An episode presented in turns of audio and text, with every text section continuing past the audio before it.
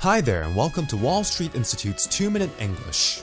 Lately, I've been thinking about the importance of having values in our life. Values are beliefs about what is right and wrong and what is important in life. For example, for some people in Hong Kong, their values include making lots of money. For others, their values include looking after the elderly. And for some others, their values include working hard and getting good grades.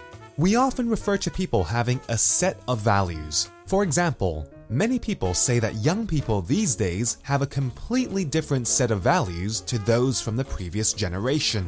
Different cultures have different sets of values as well. Money is obviously a big part of the values here in Hong Kong. Environmental conservation is a big part of the values in places like Canada. Religion is a big part of the values in places like the Middle East. So, what values do you hold close to your heart?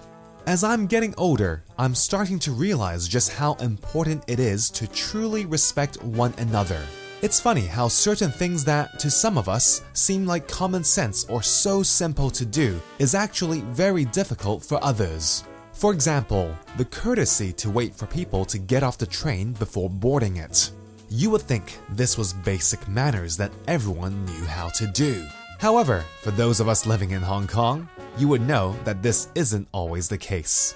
Anyway, accepting people, respecting them, and listening to them without judging them is what I am trying my best to do. I guess my values have changed over the years from thinking about myself to thinking about what I could do for others. What values do you hold close to your heart? Why do you think these values are important? That's all for this week's 2 Minute English. Bye bye.